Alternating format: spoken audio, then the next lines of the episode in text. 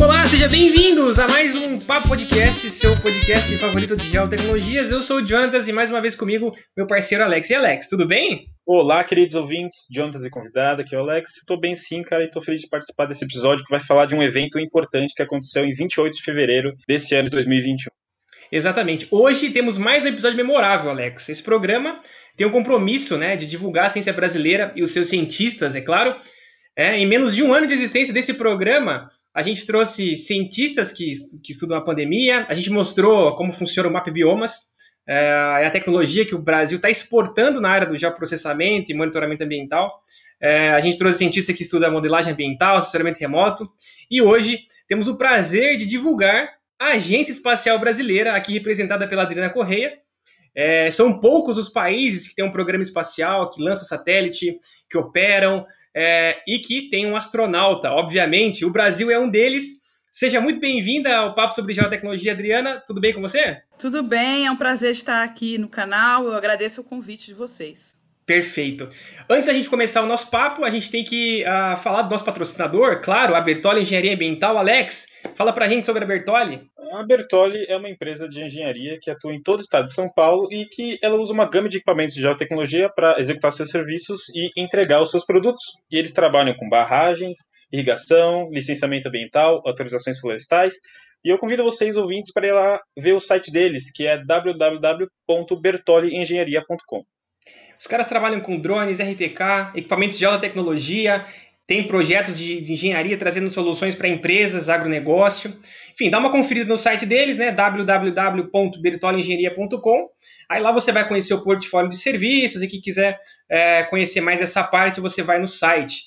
E além do site, eles têm, a, a, eles têm o Instagram deles, que é @bertoliambiental, e lá você vai seguir de perto a rotina deles. Então, se você quiser conhecer além do portfólio, se você é um estudante de engenharia, se você quer abrir sua empresa, saber dos serviços né, que eles estão fazendo, sigam eles lá na, na, na, no Instagram, que tem uma presença massiva lá, muito legal, arroba Bertoli Ambiental. Claro, também segue a gente nas nossas redes sociais, arroba um papo sobre geotecnologia, a gente está no Instagram, Facebook é, e todas as plataformas de streaming. Se você está ouvindo aí, compartilha com seu amigo. Bom, Adriana, né? Seja muito bem-vinda, muito obrigado. E vamos começar pelo começo, né? Quem que é a Adriana? Certo. É, então, eu estudei física na Universidade de Brasília, né? Formei lá na minha graduação. É, já comecei a estudar um pouquinho ali de astrofísica, astronomia, me interessar pela área. Já naquela época, eu já fazia um, uns trabalhos voluntários ali é, em apoio à Agência Espacial Brasileira por quê? Porque a Agência Espacial Brasileira participava de eventos de divulgação, como Semana Nacional de Ciência e Tecnologia, SBPC, tinha os estandes e diversos alunos da graduação de Física se voluntariavam para estar tá ali no stand, falando sobre física, sobre astronáutica, astrofísica, etc. Eu ia lá, sempre estava no meio. Que legal. Aí depois disso eu estagiei um tempo na agência, saí de lá, terminei minha graduação, fui fazer meu mestrado. Foi interessante porque eu estava assim, e agora, o que, que eu faço? Você termina a graduação, fica, né? O que, que eu vou fazer agora? E aí surgiu uma chamada específica na engenharia de sistemas eletrônicos e automação na área espacial. Aí eu falei, pronto, é, sou eu. Caraca, deu Aí certinho, me né? inscrevi, né? Eram seis vagas, me inscrevi. O professor meu de física de pesquisa lá me, me deu uma ajuda. E aí entrei nessa chamada específica e foi uma chamada específica que incluía a gente passar, a princípio, seis meses na Ucrânia estudando foguetes e área espacial. Meu e Deus aí eu fui. Na Ucrânia, meu Deus! É, na Ucrânia. Que rolê diferente. Foi. Aí foi um desafio Fomos ao total 10 estudantes da Universidade de Brasília. Era uma parceria Brasil-Ucrânia. A gente ficou lá. No final foram nove meses. E fez parte ali do nosso mestrado. Né, contribuiu para o nosso mestrado, isso aí. Caramba! E assim que a gente saiu do mestrado, a Agência Espacial Brasileira ela apoiou a gente nesse mestrado para a gente conseguir lá, porque a gente não tinha recurso e a, a EB apoiou a gente, né? A gente só, foi a EB e CNPq. CNPq também deu apoio para a gente na época. Tinha aquela Bolsa Nacional do, do CNPq para pesquisa, né? Uhum. E aí, quando a gente voltou a Agência Espacial Brasileira falou: não, então vocês vão ser pesquisadores aqui. E aí a gente foi vinculado a um projeto da agência, ficou lá um tempo como pesquisador, e logo depois é, fui indicada para gerenciar um programa educacional lá, como comissionada, servidora comissionada, né? Aí fui gerenciar o programa educacional que era o AIBA Escola, gerenciei um tempo, foi bem legal, de divulgação científica na área espacial. E depois disso teve o concurso público, aí fiz, passei, é, entrei em 2016 estou lá até agora. Que carreira, hein? Meu Deus do céu. Uma pessoa chegar e falar para mim, não, eu, eu fui, fui para a Ucrânia estudar foguete. É, ok! Né? Desculpa, assim, né? Muito, muitos anos de agência espacial brasileira, né? Muitos anos. É, o contato já é antigo. Ah, e foi mais de oito anos, porque. Mas assim, contando, acho que desde 2016, né? No final que eu entrei como uhum. servidora mesmo, é quatro anos. Mas antes disso, eu, eu entrei como comissionada em 2012 por aí. É, então, bastante foi bastante tempo, bastante tempo. E, e, é um meio que pouca gente conhece, e é por isso que a gente tem que perguntar para você como funciona a EB, né? E quando ela foi criada, esses detalhes para gente, e também o propósito dela quando foi criada e se teve alguma alteração de escopo nisso. Bom, então, a Agência Espacial Brasileira ela foi criada no ano de 1994. Foi logo depois do lançamento do primeiro satélite de coleta de dados. Foi o SCD-1, é, que foi desenvolvido pelo INPE. Esse satélite ele foi desenvolvido dentro ali da MACB, é a missão completa brasileira que pretendia ter um centro espacial para lançar, centro de lançamento, né, aqui para lançar nossos foguetes, um veículo lançador de satélites nacional, dois satélites de coleta de dados e dois de funcionamento remoto. Aí, naquela época não existia agência, ainda era o COBAI. Depois, em 94, a agência foi criada e logo depois, ali em 96, foi criado o SINDAI, que é o Sistema Nacional de Desenvolvimento das Atividades Espaciais. O que, é esse sistema? Então, esse sistema na verdade, a agência é o órgão central desse sistema e participam o DCTA, com seus órgãos, que é o, o Departamento de Ciência e Tecnologia Aeroespacial. Aí participam ali os dois centros de lançamento que nós temos no Brasil, que é o CLA, Centro de Lançamento de Alcântara, o Centro Espacial de Alcântara, e o CLBI, que é o Centro de Lançamento da Barreira do Inferno, o INPE, que é o Instituto Nacional de Pesquisas Espaciais, que também está, assim como a agência, a agência é uma autarquia vinculado ao Ministério de Ciência, Tecnologia e Inovações. E o INPE também está vinculado a esse ministério. O DCTA já é o Ministério da Defesa, né?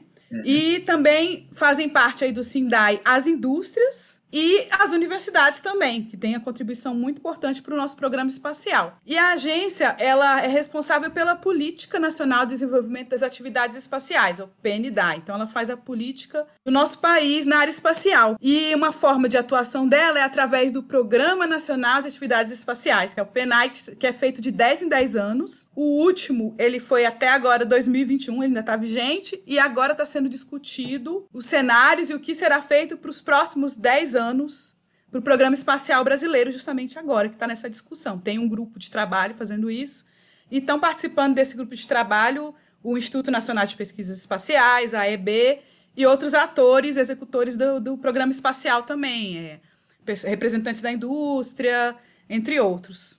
Ah, interessante. E nesse caso, né, qual que é o teu papel na, na, na agência? O que, o que você desenvolve? Qual que ah, é o ah, teu sim. trabalho? Então, eu sou tecnologista lá, é, fiz desde o concurso, né? E eu, eu, trabalho atualmente na coordenação de satélites e aplicações. Eu, traba eu trabalhei na área educacional e depois eu mexi um pouco com small sats, ou projetos de pequenos satélites ou nanosatélites hum. com universidades. E aí agora eu fui para essa coordenação, que é na depois da mudança que teve lá, novo governo, né? Governo do Distrito Federal.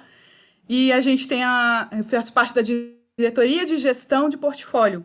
E agora todas as carteiras de projetos de satélites apoiados para a agência estão na coordenação em que eu estou, inclusive o do Amazônia 1. E o nosso papel lá é justamente acompanhar esses projetos, dar suporte, ajudar a, a solucionar os entraves do projeto, é, é, correr atrás, ajudar a suplementação orçamentária quando necessário, e acompanhar a execução física, financeira também, a agência também faz assim, auxilia nesse acompanhamento, e a, a, participação das revisões técnicas. Então, todas as revisões técnicas do satélite a gente também está ali presente para acompanhar e para optar. E, e também para ajudar a selecionar, junto com todos os executores do programa espacial, assim, todos os atores, né, digamos assim, é, a ver quais são as demandas nacionais mais importantes e ajudar a selecionar essas missões, né? Adotar quais missões que, que serão executadas através ali do PENAI, né? É porque eu imagino que tem um monte, né?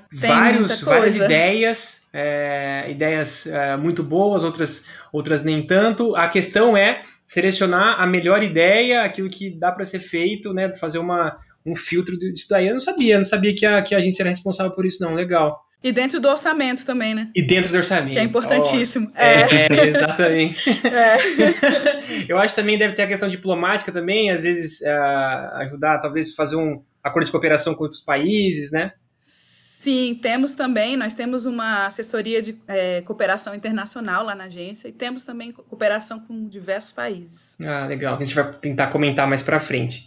E aí, ah, já entrando, né, você que cuida da parte de satélites, né, conta pra gente, né, a, a, o que, que é um satélite de fato. Certo. Um satélite é um objeto que, ob, que orbita um outro corpo celeste e ali com a força de atração gravitacional agindo entre eles, né? E existem diversos satélites naturais, por exemplo, a Lua, que orbita em, torno da Terra, é, Saturno tem ali seus vários satélites, Júpiter com os satélites galileanos, que são os mais famosos, e entre outros satélites naturais. E Mas quando a gente fala na, na área espacial é, o termo satélite, a gente se refere aos satélites artificiais, né? Que são os artefatos construídos pelos seres humanos com diversas funções, é, depende da missão do satélite pode desempenhar funções, por exemplo, de comunicação, é, observação da Terra, navegação e posicionamento, né, o GPS, meteorologia, satélites científicos para fazer estudos, satélites para defesa e alguns satélites para algum desenvolvimento tecnológico também. É muita coisa, né? Você comentou que tem um planejamento, né? Cada 10 anos é feito um planejamento e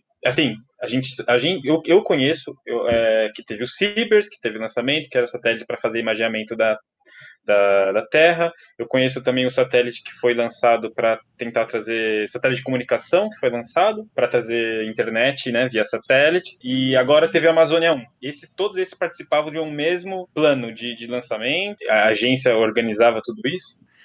Sim, a, a agência estava participando disso aí, apoiando é, eles participaram, sim, de um PENAI, não sei se do, da mesma quantidade de anos, porque a agência uhum. sempre está revisando e, e fazendo esse planejamento, né?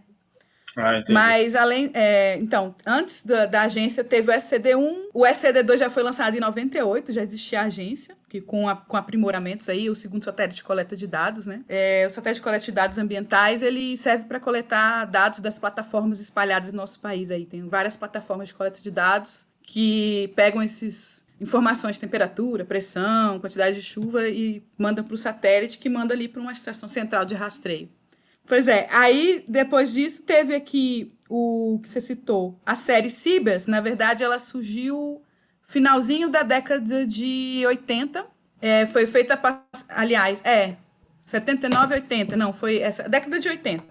Foi uma parceria Brasil-China e foram seis satélites, né? É bastante coisa mesmo. Realmente envolve muito, muito, muito, muito dinheiro. É isso que é complicado. E a gente já pode meio que começar a falar agora já do Amazônia, Amazônia 1, que foi lançado em 28 de fevereiro. E a gente queria saber por que, que ele foi desenhado, né? Qual foi o intuito dessa missão da Amazônia 1 e o que, que ele trouxe de avanço para a gente.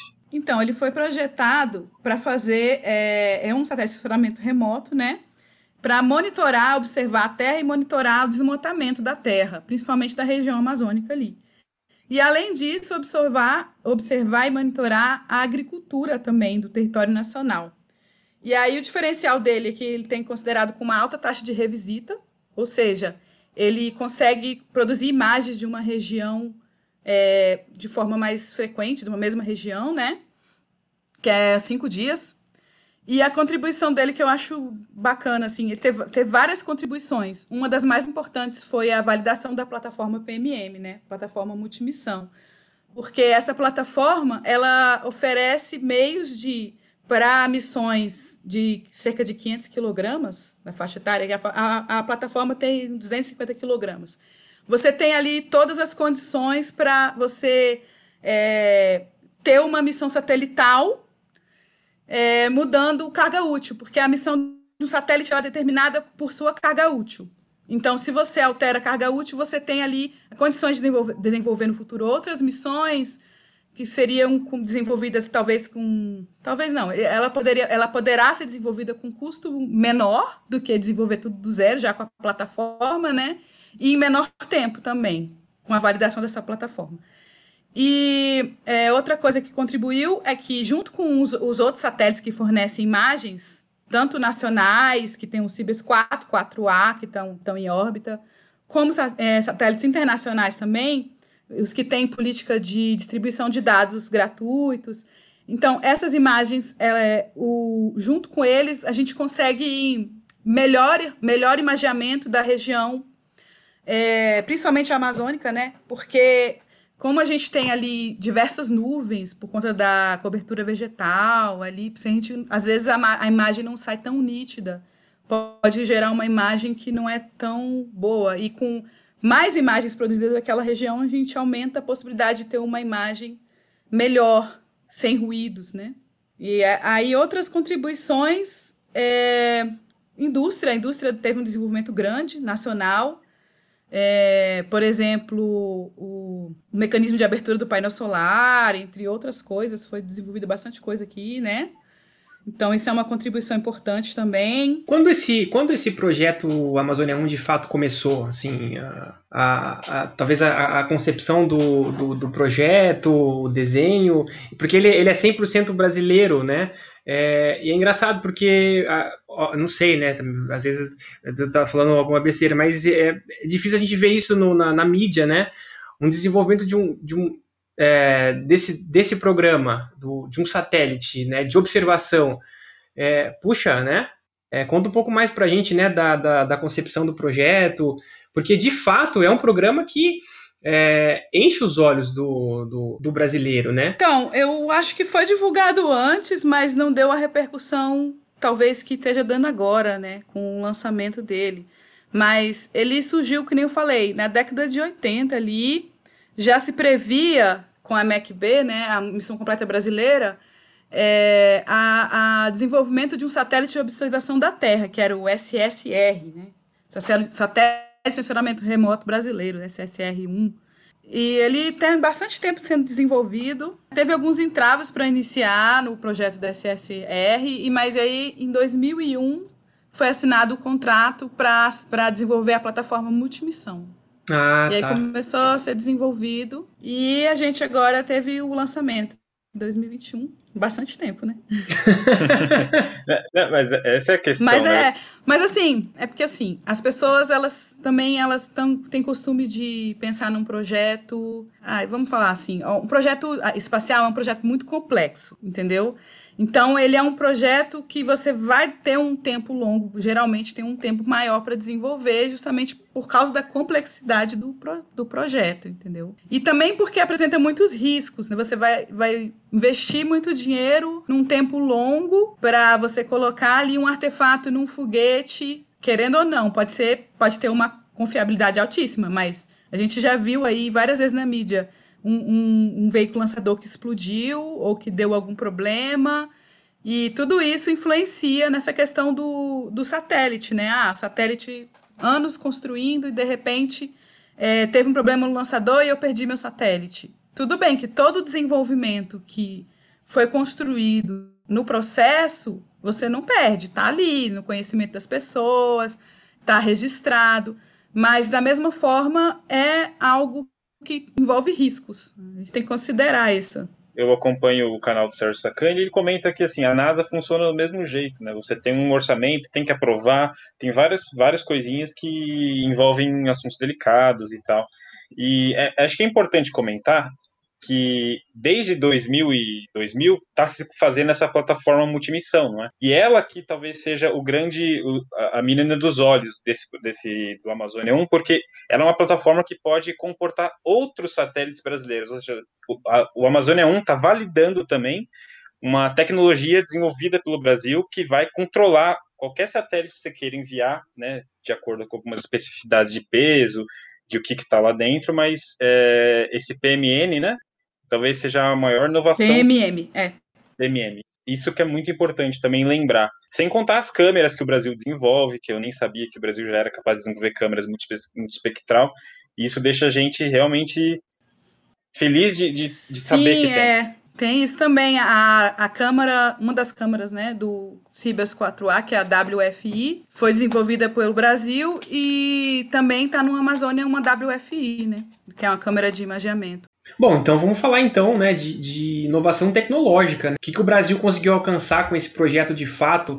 Tem as câmeras, então o que, que isso pode trazer de benefício né, para o Brasil? Claro, tem a questão do monitoramento, mas uh, o que, que esse projeto espacial carrega com, consigo? O pessoal do Instituto Nacional de Pesquisas Espaciais pode falar melhor disso. Né? Teve participação de várias empresas, algumas coisas que eu sei que teve a, a é, que teve contribuição, né? Desenvolvimento de propulsão, sistema de controle de atitude de órbita, teve na indústria nacional, só que usou algumas partes do, adquiridas no exterior. É, que nem eu falei, mecanismo de abertura do painel solar, é, também é, o ciclo ele fala assim: ah, consolidação do conhecimento de ciclo completo de desenvolvimento de satélite estabilizado em três eixos. Que seria um satélite estabilizado em três eixos, né? Tem um controle interno ali do satélite, com seus sensores, atuadores, e ele faz a estabilização do, do satélite ali é, num sistema cartesiano de três eixos, né? Através de rotação em volta de um ou outro eixo. Então, é, satélites dessa categoria a gente teria dominado esse ciclo de desenvolvimento. É, é antes de, falar, de a gente começar a falar dos Cibers, é, é, importante comentar que esse satélite também vai ser controlado pelo Brasil. É o primeiro satélite que o Brasil vai controlar? Não, ele é o primeiro satélite de sensoramento remoto, ou seja, de observação ah, da Terra. Ah, sim, sim. Mas a gente teve o satélite de coleta de dados, SCD-1, SCD-2. Então, já era, tinha um centro de controle no Brasil que o Brasil tomava conta. Entendi. Legal. Sim, e o centro de controle também brasileiro, ele recebe, não quero dizer que ele rastreia também é, dados de outros satélites, é, de outros satélites também, não só os brasileiros, ah, eles recebem tá. dados também de outros satélites. Tem uma colaboração internacional, né? O Brasil participa dessa é. colaboração. É... Legal. É, para entrar, falar do Cibers, só para dar um escopo para os nossos ouvintes, o primeiro Cibers, o Cibers 1 foi lançado em 1999, o Cibers 2 em 2003, o, o Cibers 2B, como a extensão do projeto que o Brasil conseguiu fazer com a China, foi lançado em setembro de 2007. O Cibers 3 ele foi lançado em 2013, infelizmente ele foi não conseguiu uh, alcançar a órbita desejada. O Cibers 4 foi lançado em 2014, no final de 2014. E o Cibers 4A foi lançado uh, recentemente, né, em dezembro de 2019.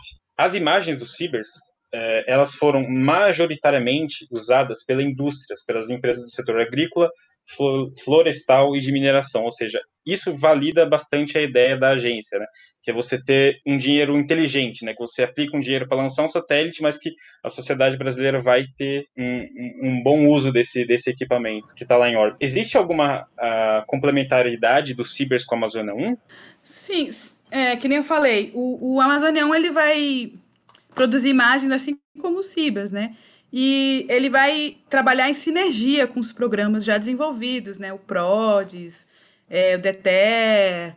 Então, é, vai contribuir também para receber mais imagens e ter uma, uma, um manejamento mais, de maior qualidade ali para o nosso país. Uhum. Então, tem a sinergia, sim. E também tem a política de distribuição de dados e tudo mais.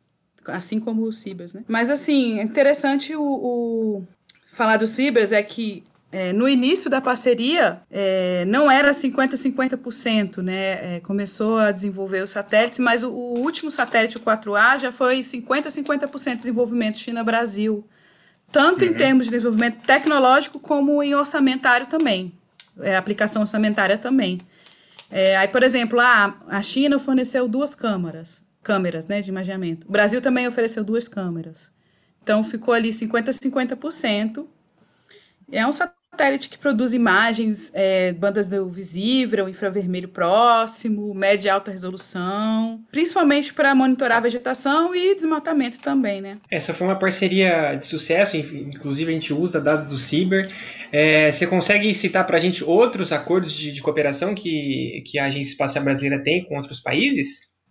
Sim, o próprio SGDC foi um, uma cooperação com a França, né? Foi um satélite que teve ali uma transferência de é, tecnologia, né? um programa de transferência de tecnologia, onde os especialistas ficaram lá um tempo acompanhando o desenvolvimento do, do satélite. E ele foi lançado pela Guiana Francesa ali, pelo Ariane Space, né? E foi, foi legal também esse projeto, porque ele buscou as sinergias tanto do civil como do militar, né? Da defesa. Porque ele tem uma função militar e uma função civil. Tanto ele serve para conseguir mais segurança para as comunicações do governo, as comunicações estratégicas e militares também, como também para ampliar o Programa Nacional de Banda Larga, que é o PNBL. Ele serve justamente para levar a internet para lugares mais isolados, como a Amazônia, o Nordeste brasileiro. E aí também foi uma parceria bem bacana. Pô, que legal, interessante. Bom, falando, falando de, né, de, de, agências, a gente, óbvio, não pode deixar de citar a NASA, que é a maior agência aeroespacial. O Brasil é, tem algum acordo, tem alguma parceria, alguma troca de figurinha, algo do tipo? Então, tem. Na verdade, é, agora falando um pouquinho de nanosats, nós temos um, um nanosatélite que está sendo desenvolvido, que é o projeto Missão Esporte. Ele está para ser lançado, a previsão é para 2022. E ele é uma parceria ITA, INPE, NASA, algumas universidades americanas também que estão fazendo a carga útil ali, e a EB está apoiando. Ele serve, a missão dele vai ser estudar as comunicações ali entre satélites, a interferência na ionosfera. Porque você tem ali a ionosfera, você pode ter interferências por conta das bolhas ionosféricas. Então tem todo esse estudo e vai ser a missão dele. Então eles estão desenvolvendo. Eu, inclusive, tive na CDR lá, a primeira é, primeira não, a CDR deles que teve. E o pessoal da NASA estava lá e foi bem bacana, assim. Os estudantes estão bem empolgados com isso, que estão do ITA lá. É, é, assim, é coisa que quando fala de, né, de, de, de do espaço, né, é, a NASA é algo que, que deve ser lembrado. E é muito legal saber que, que o Brasil está na vanguarda aí, junto, né, buscando parceria junto com, com agências também super reconhecidas, né? Muito legal, legal saber disso. Sim, é. E é, ultimamente é, também, aparentemente, a, a, tem uma missão que a NASA convidou a, a agência está participando, que é a, a Artemis, né? Que é para a Lua, mas ainda está em conversação aí. Caraca, que animal! Isso é Nossa! Bom. Vou deixar um gostinho para os ouvintes aí, cara. É. Que legal, show, incrível. Tem uma outra também que é para enviar também, acho que, não sei se é um, uma sonda, alguma coisa assim. É, Você enviar um, que é com Israel. Uma sonda, uma, uma sonda... É com Israel, Brasil Israel. Caraca. Uma outra missão. Que também está em conversação, que saiu até na mídia. Os, os Mas quando você fala sonda, você está falando planeta, né? Você não está falando mais Terra, você está falando sonda para outro planeta. E para a Lua, para a Lua. Ah, para a Lua, ah, tá. é, para a Lua também. E... Mas eu achei legal na sua fala que você comentou, a, a gente perde a noção de quanto a gente precisa de ter satélites lá monitorando a Terra, tanto né, para fazer monitoramento de desmatamento ou para comunicação, né, é, monitoramento do, do, clima, essas coisas. E aí tem um tema que é, é interessante, você comentou para você estudou, que é de nanocubesats. É, é, assim, é porque o que, que acontece? Esbarra naquela questão do orçamento e na, uhum. na questão da miniaturização também. É, com a miniaturização da tecnologia, as coisas foram ficando, foram ficando cada vez menores. E aí surgiu um padrão, que é o padrão CubeSat, que é um satélite do tamanho de um cubo, mais ou menos, com 10 centímetros mais ou menos não, é, é no formato de um cubo, com 10 centímetros de, de aresta e 1,33 quilogramas, que é um U. E a partir daí você vai fazendo montagem, 2U, 3U, 6U. E aí, a partir desse, desse padrão de CubeSats, alguns são nanos, outros não, outros são um pouco maiores. As universidades começaram a desenvolver bastante também é, satélites utilizando esse padrão, porque como ele é um satélite menor, você consegue pegar ele na mão, você precisa de menos recursos para desenvolver e menos tempo. Então ele está sendo bastante utilizado e tem até o, o New Space que estão falando no, no mundo, né? Que é você ter diversas constelações desses small sats, esses satélites pequenos, para às vezes fazer uma função que você faria num satélite maior, mas que economizando ali recursos. E também tem a questão de, ah, eu tenho uma constelação de satélites menores, então se um dos satélites der problema ou outro, aí você pode substituir, lançar outro. E a, a, vida deles, a vida útil é menor, mas eles estão sendo bem utilizados também para desenvolver tecnologias mesmo. Eu quero validar uma tecnologia no espaço. Eu posso utilizar um, um small sat, um satélite menor, para estar tá desenvolvendo essa minha tecnologia. E é, essas universidades têm desenvolvido também para capacitação, a maioria delas para capacitar seus estudantes, capacitar os técnicos e para desenvolvimento tecnológico. Algumas startups também estão atrás agora e também está muito na, na, mundialmente na área comercial, já está surgindo. No Brasil também está começando a ter também alguns projetos de empresa é, nessa linha de satélite menores. Então é um campo bem interessante e que a gente pode estar tá explorando aí, e que é, utilizando menos recursos, né? Tentar fazer bastante coisa desenvolver tecnologia. E com um foguete você consegue lançar vários, né, também, né? Isso, isso, é. é o, o interessante, né, o PSLV, que foi o Amazônia 1, por exemplo, depois de lançar o Amazônia 1, ele lançou mais 18 Small Sats que foram junto com ele. Uhum. O PSLV era, era o foguete, né? É, o PSLV é o lançador, vem com o lançador de satélites é, é, é, quase um busão que leva a galera pra lá e solta e, e, deixa a galera, os, né, os nano lá, é. deixa legal. É, pra mim é uma tecnologia fantástica. É bem, é bem legal. É outra coisa interessante também, é o Cibers 4A, que a gente falou, foi lançado em dezembro de 2019 e teve um desses small sats que foi o Floripa Sat, que ele foi como carga secundária brasileiro também, que ele foi lançado junto com, a, com o Cibers 4A para capacitação de recursos humanos e para desenvolvimento de tecnologia. Era de uma universidade?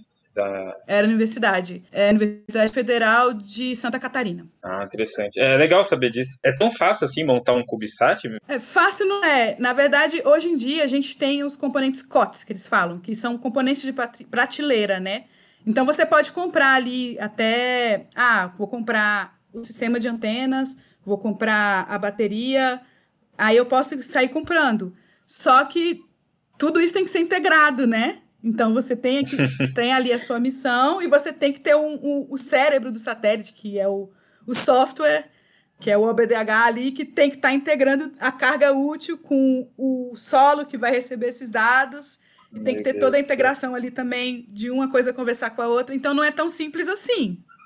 Uhum. Então, por exemplo, também se, seus desafios. Se, se, o, se o, o, o, um papo sobre geotecnologia é, de repente for lançar um satélite, um nanosatélite, eu e o Alex, a gente vai montar um nanosatélite para divulgar o podcast uhum é, Worldwide, eu, eu tenho que falar com a Agência Espacial Brasileira. É como se fosse um projeto que eu vou apresentar para vocês. E aí entra nesse, né, nesse pool que você falou no começo. Então, não, você pode começar a desenvolver com recursos próprios, mas para lançar você vai ter que avisar a gente que nós somos responsáveis por todos os artefatos hum. brasileiros lançados, entendeu? É, ah, olha só. Então, então é, vocês têm responsabilidade, se, se algum então, acidente, sobre... É, se, se der, a gente tem um acordo internacional aí assinado e se der algum algum acidente de um artefato espacial brasileiro em outro país, o nosso país tem que responder por isso, né? Meu Deus, no site cai lá é, no tem todo o direito Rússia, espacial. Tem que responder. Tem que responder, é, aí não é assim. Então, vocês podem até ter o seu projeto, desenvolver, mas tem que a, a grande parte, de, a maioria deles é registrado também nas Nações Unidas, esses nanosats, né? Aí tem o registro lá como satélite brasileiro. E a gente também tem que ter um acompanhamento desse satélite depois que ele termina a vida útil, né? Porque uhum. quando o satélite termina a vida útil, ele pequeno ou grande, ou você coloca ele numa órbita cemitério, que é uma órbita acima, ou dependendo do tamanho, você força a reentrada dele. Mas aí você tem que ver se ele vai desgastar ali na atmosfera, ou se vai haver algum impacto. Onde Cara, tem cair, uma órbita cemitério tem. Cara. Tem sim, tem uma órbita cemitério. Na verdade, tem muita coisa no espaço, assim, partes de foguetes, satélites que não estão funcionando mais, partes de satélites, debris.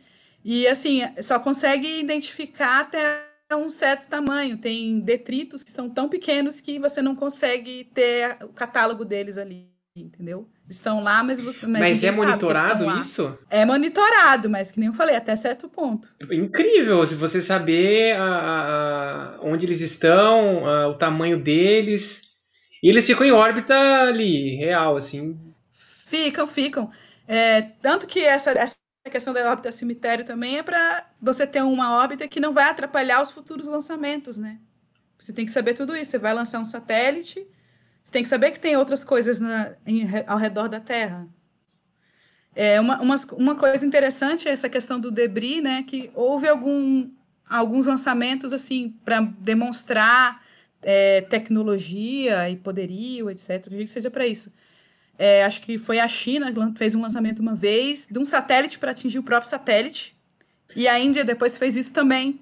Tipo... E isso foi horrível para o lixo espacial, porque aumentou. Consideravelmente Não, meu, meu o detritos Deus. espaciais no espaço. É. Meu Deus do céu. Então, é, um, é, é uma é, questão também que muito discutida. Mas é uma demonstração de poder, né? Você fala, eu consigo acertar o seu Sim. satélite se eu quiser, né? Sim, exatamente. Nossa, é, é verdade. Isso, mas ao mesmo tempo, a questão do lixo espacial ali. Por isso que tem uma certa também é, discussão no cenário internacional com relação ao lixo espacial. Porque, por exemplo, eu já, eu já vi projetos assim, li, né? Tem projetos, ah, de um, um, uma, uma garra ou alguma coisa que vai aspirar o lixo espacial, vai capturar alguma, alguns detritos. Beleza, mas quem garante também que esse mesmo projeto que posso pegar o lixo espacial, eu não posso capturar um satélite de outro país que eu esteja em guerra? Nossa, então, coisas sensíveis, né? Então, essa questão do lixo espacial é bem discutida. Nossa, para mim é tipo muito futurístico isso, esse tipo de discussão. Mas na, na verdade é verdade, tipo, tem que é pensar bem... nisso, né? Sim, é, sim, é, sim. Uma pergunta, uma pergunta técnica. A quem pertence o espaço, né? Como que é a ONU que interme, interme, é, faz esse intermédio? Então, a, a, o espaço pertence a todos, né? Mas tem o tem o Tratado do Espaço, que é um uhum. acordo internacional justamente para regular esse tipo de coisa, o, o, uso do espaço. Eu não sei detalhes, assim, não sou da área do direito espacial, mas eu sei que Tem o direito tratado. espacial? Tem o direito espacial, uma vertente Alex, da área espacial, que é esse tipo de coisa. Cara. Tem que gravar muito episódio. advogado. Pegar tudo isso, cara, é muita coisa. Olha que loucura.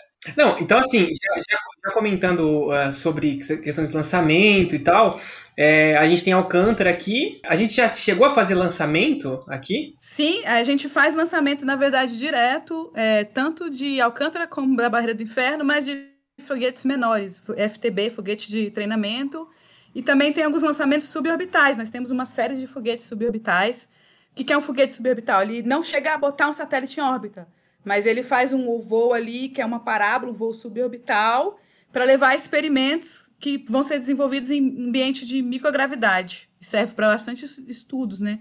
Inclusive, a gente tem o, o, VSB-30, que é um foguete com motor certificado, que é, pode ser até comercializado, né?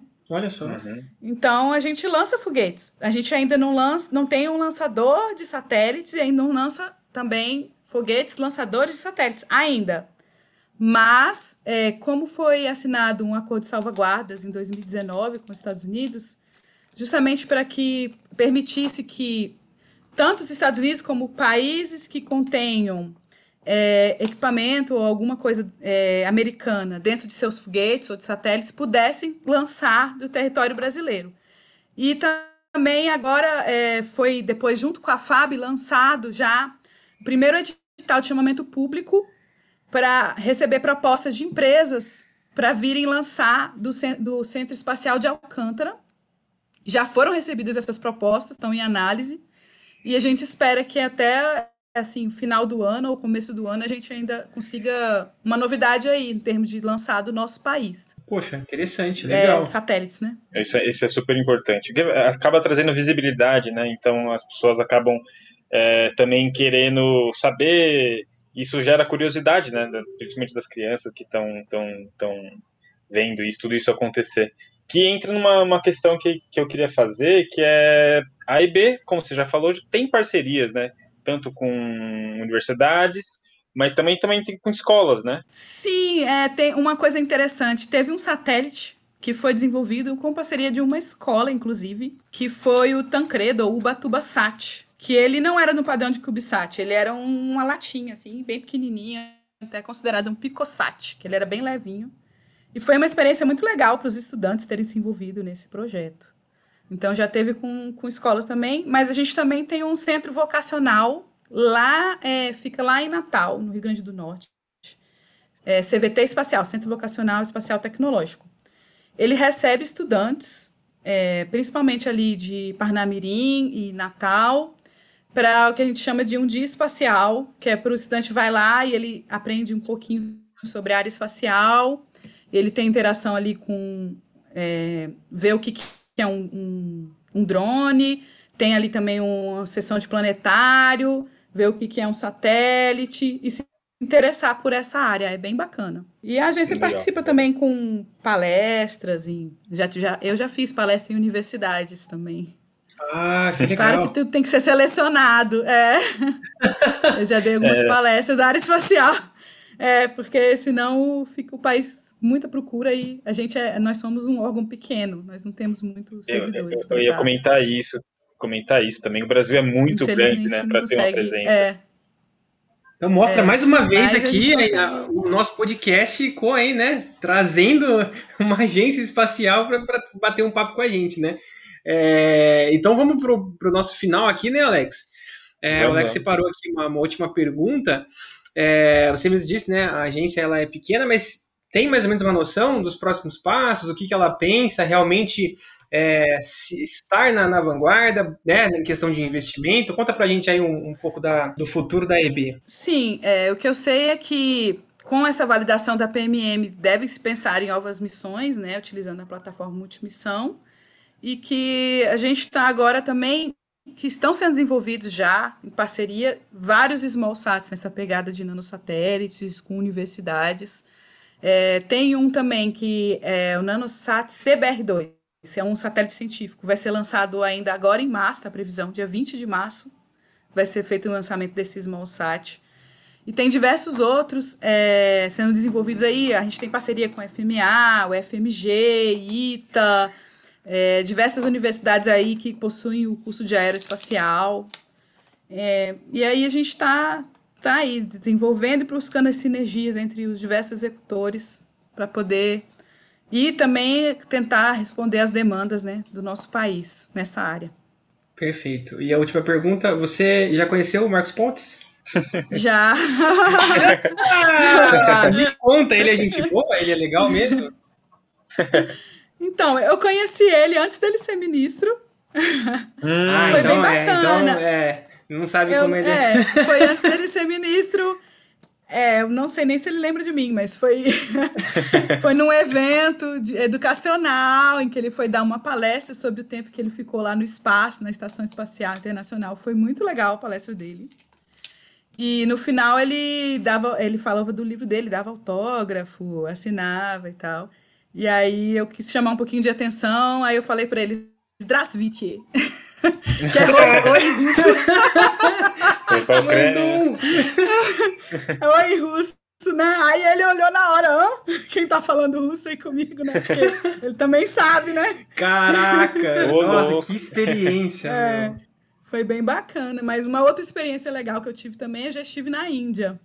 Uhum. Que a Agência Espacial Brasileira foi me Nossa, me conta essa experiência pra gente. É, foi num programa é, o NAT, que foi é, vários países, representantes de vários países, foram 17 países ao total. E a gente foi lá para estudar justamente small sats, mas foi bem legal, porque a gente passou dois meses lá. O primeiro mês a gente ficou estudando satélites no geral, com especialistas da ISRO, que é a agência espacial indiana deles lá. Fez a gente, um deles, com o satélite deles, e a gente fez, era a integração, monta, é, montagem, integração e testes desse satélite Aí teve toda uma preparação, sala limpa, e a gente integrou o satélite, montou, fez o teste com todos os equipamentos ali, para entender um pouquinho como é que funcionava o nanosatélite. Então foi bem legal. Outro ponto, né? Até, até nanosatélites tem que ter uma sala limpa, né? Você não vai ficar montando na, na bancada da, de marcearia ali. Sim, tem que ter, tem que ter um, um mínimo de, de cuidado ali. Tem que ter uma sala limpa, assim. Com, você tem que. Porque, por exemplo, você não pode ter eletricidade estática nos seus, nos seus componentes ali. Às vezes você está operando satélite, por exemplo, você está mexendo no satélite, sempre se você tem que ter alguma coisa conectada, você à Terra, para você eliminar as descargas eletrostáticas e você não ter uma descarga elétrica que você não queira nos componentes do seu satélite que você está mexendo ali. Um dos cuidados. O outro é esse controle do ar, da sala limpa, da temperatura, porque tem alguns componentes que são sensíveis também à temperatura, então você tem que ter a temperatura mais, mais fria ali. E poeira, pode entrar alguma poeirinha dentro de um componente sensível ali que pode danificar. Então, é uma série de fatores que tem que ter o cuidado. A equipe é menor, mas tem que ter os cuidados, assim, igual um satélite grande. Puta, que demais, cara. Alex, você tem uma, uma última pergunta aí pra gente encerrar? Pergunta não, só acho importante relembrar a importância da gente estar tá falando disso, porque satélites estão envolvidos na nossa vida diariamente, a gente acaba não percebendo, mas eles estão lá. E saber que o Brasil está lançando, está pro, é, pro, providenciando imagem para os brasileiros fazerem seus estudos, para as empresas desenvolverem seus serviços, isso é muito importante. E agradecer muito a Adriana por ter aceitado o convite. Muito legal a conversa que a gente teve feliz de fazer esse episódio, cara. É, e lembrar também, né, a, a gente está na, na, nossa, fazendo a nossa série aqui do, do mês de março, que é do, do mês da mulher, a gente está focado em trazer realmente profissionais, né, é, mulheres dentro das geotecnologias, e sério, eu fico muito feliz de saber que tem uma mulher super massa representando a gente, mega inteligente, é, representando o Brasil ah, na Ucrânia, na Índia, falando de foguete, de satélite, é, eu fico duplamente feliz de poder divulgar isso aqui no nosso podcast. Derina, muito obrigado. É, as portas do, do Papo sobre Geotecnologias estão abertas para você e para a Agência Espacial Brasileira. Agradeço. Obrigada aí pelos elogios também. Mas assim, é, eu queria só falar uma palavrinha para os jovens aí, né? Principalmente com essa questão do Dia da Mulher, né? Às vezes até os jovens olham e acham, ah, é tão difícil, uma matéria complexa, é, como que eu chego lá e tudo. Ah, eu não vou poder ter uma vida pessoal. Eu só queria dizer, olha, é possível ter uma vida pessoal, estudar, trabalhar e chegar lá. né? Eu tenho dois filhos, eu sou mãe. Nossa! Então, é, é.